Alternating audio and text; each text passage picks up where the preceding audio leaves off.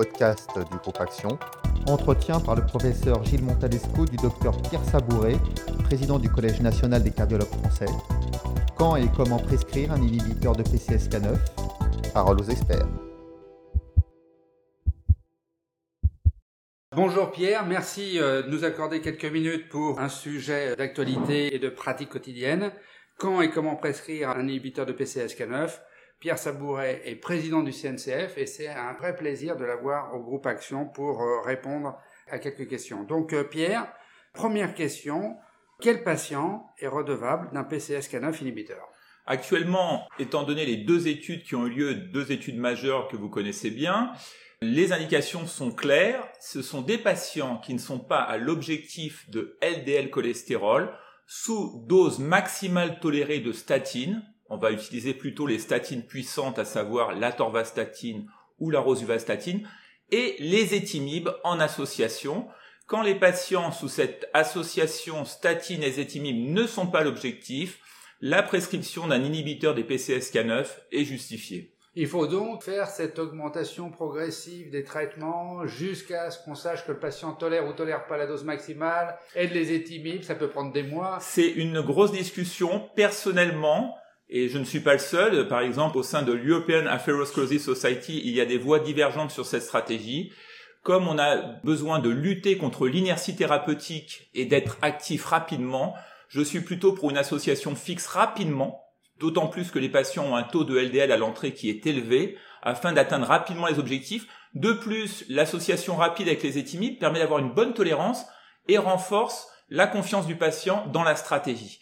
Donc plutôt que d'augmenter à la dose maximale tolérée des statines, avec l'effet indésirable qui sont fréquents, les myalgies, les tendinopathies, moi j'associe rapidement une statine puissante avec de l'ésétimib, puis un PCSK9 inhibiteur. Et la cible alors, c'est 0,55, 0,70, 0,40 c'est, Alors quand on voit les études, il y a quand même trois études qui montrent qu'en dessous de 0,55 grammes par litre, on a des bénéfices. À la fois l'étude Improve qui était statine plus ésétimib, que vous connaissez parfaitement, et les études avec les PCSK9 inhibiteurs, à savoir Fourier avec les volocumab et Odyssey Outcomes avec la lirocumab. Donc il n'y a pas de limite inférieure chez des patients à très haut risque cardiovasculaire. Alors, est-ce que c'est un traitement à vie une fois qu'on a déclenché la prescription de PCSK9 inhibiteur Ce qui est intéressant de savoir, c'est la notion de temps d'exposition. Temps d'exposition au risque, finalement les hypercholestéromies familiales sont un bon exemple, les hétérozygotes, puisqu'ils sont exposés dès la naissance au cholestérol qui va se déposer au cours du temps, et le temps d'exposition au traitement, puisqu'on voit dans la méta-analyse des CTT qu'à baisse constante du cholestérol, le bénéfice augmente au cours du temps. Donc il n'y a pas de raison d'arrêter ou de diminuer les stratégies polypémiantes puisque le bénéfice augmente au cours du temps et en sécurité d'emploi on l'a vu qu'un taux de LDL cholestérol très bas y compris sous traitement n'expose pas des complications euh, autres. Alors, sous euh, ce type de traitement, il y a un certain nombre de patients qui gardent quand même quelques petites euh, myalgies, en particulier les jeunes qui font du sport, et la tentation est grande d'arrêter les statines. Est-ce que c'est logique? Est-ce que c'est bien de le faire? Et finalement, est-ce qu'on ne peut pas comprendre un patient qui dit ah, bah, finalement mon LDL il va être très bas juste avec ce médicament-là et je ne vais plus avoir la myalgie En fait, ceux qui bénéficient des PCSK9 inhibiteurs, c'est des patients qui ont souvent une hypercholestérolémie familiale hétérozygote c'est la prévalence, c'est une personne sur 250 qui a été diagnostiquée ou qui a été sous-estimée, qui est diagnostiquée à, l'occasion d'une complication. Donc rappelons quand même que statine puissante plus les étimibes, ça baisse de 50% le LDL cholestérol, que les PCSK9 apportent une baisse supplémentaire de 50 à 70% du LDL cholestérol par rapport à l'état basal, mais qu'il est important pour l'instant de conserver ces traitements en sachant qu'il y a des astuces pour euh, négocier les myalgies, les tendinopathies. Un, bien hydrater les patients, ce qu'ils ne font pas assez souvent, notamment quand ils font du sport. Deux, lorsque vous avez une statine hydrophile qui entraîne des myalgies, vous pouvez la remplacer par une statine euh, lipophile et vice versa. Donc ça tombe bien parce que la torvastatine est lipophile, la rosuvastatine est hydrophile. Donc il y a des moyens pour switcher de façon intelligente sans perdre de l'efficacité.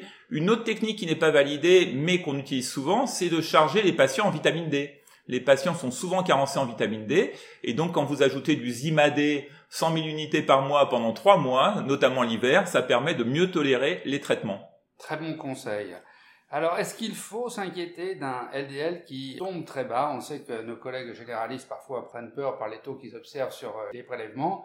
Les neurologues nous disent oh là là, des fois il y a des hémorragies intracrâniennes. Attention, attention. Qu'est-ce qu'il faut penser de ça? Alors tout ça date de Sparkle, hein, qu'on connaît bien avec notre ami Pierre Amarenko, 2004.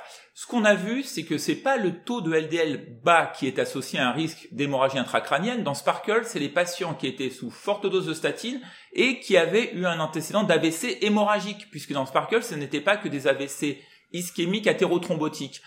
À l'inverse, une étude récente menée par les Français, encore avec Pierre Amarenko et Eric Brucker, euh, l'étude TST montre bien que sur des euh, AVC d'origine athérothrombotique, ça marche pas dans la FA, ça marche pas dans les AVC hémorragiques, on peut baisser le LDL en dessous de 0,70 et les études avec les PCSK9 comme Fourier montrent bien que chez les patients qui avaient eu un AVC athérothrombotique, un taux de LDL cholestérol très bas n'est pas associé à un surcroît de risque hémorragique. Cependant, il faudra quand même des études dédiées parce qu'il y a eu plusieurs signaux un peu défavorables dans des registres, notamment le, registre de Zhang, où on voit que des taux de LDL très très bas chez certains patients fragiles peut-être entraînent un petit surcroît hémorragique, mais largement contrebalancé par la réduction des AVC ischémiques. Très bien Pierre. Alors pour finir, en pratique, comment on fait pour prescrire un inhibiteur de PCSK9 On s'assure que le patient prend bien ses traitements, à savoir la statine à la dose maximale tolérée, donc on s'assure également de la bonne tolérance, puisque ça sert à rien de prescrire un traitement qui ne sera pas pris. On s'assure qu'on a bien prescrit les étimides, parce que vous regarderez dans les deux études avec les PCSK9, il y avait que 5% de patients sous étimides parce qu'on n'avait pas encore les études Improve It, donc les patients ne devaient pas être obligatoirement sous étimides. Maintenant, c'est obligatoire vu les bénéfices de l'ésétimib. Donc, statine à la dose maximale tolérée, ésétimib. PCSK9 inhibiteur, la prescription est simple, mais ça nécessite un peu d'éducation. Donc, il faut s'assurer que le patient a bien compris et faire une démonstration au patient et voir qu'il injecte sous nos yeux, ce qui est encore mieux, sa première dose de PCSK9 et le rassurer sur le LDL cholestérol. La prescription demande une demande d'accord préalable qui est pour l'instant un peu contraignante, mais lorsque vous respectez bien les règles, dose maximale de statine, ésétimib, et l'indication qui sont les patients en prévention secondaire actuellement et les hypercholestérolémies familiales, qu'elles soient homozygotes bien évidemment ou hétérozygotes. Et on rappelle que l'intolérance aux statines, pour l'instant, n'est pas une indication reconnue pour la prescription d'inhibiteurs de PCSK9. Oui, l'intolérance aux statines existe, mais c'est un faible nombre de patients. On l'a bien vu avec une étude dans le Lancet avec l'effet nocebo. Donc il faut vraiment ne pas conclure trop vite à l'intolérance aux statines. On rappelle que l'intolérance aux statines, c'est au moins deux statines utilisées à toutes les doses. Ça peut être un jour sur deux, un jour sur trois. Vous avez vu qu'on peut switcher une hydrophile par une lipophile ou vice versa. Donc avant de conclure à une intolérance aux statines, il faut vraiment s'assurer que le patient est vraiment intolérant. Et puis une note d'espoir, c'est qu'il y a l'acide bempédoïque qui euh, inhibe l'ATPase au niveau du foie mais qui n'est pas exprimé au niveau du muscle qui est déjà disponible en association fixe avec les étimibes aux États-Unis et en Angleterre. Et l'acide bempédoïque pourrait aider ces vrais intolérants qui sont quand même relativement rares quand on fait bien la sélection. Eh ben, merci beaucoup, Pierre. Merci, Gilles. Au revoir.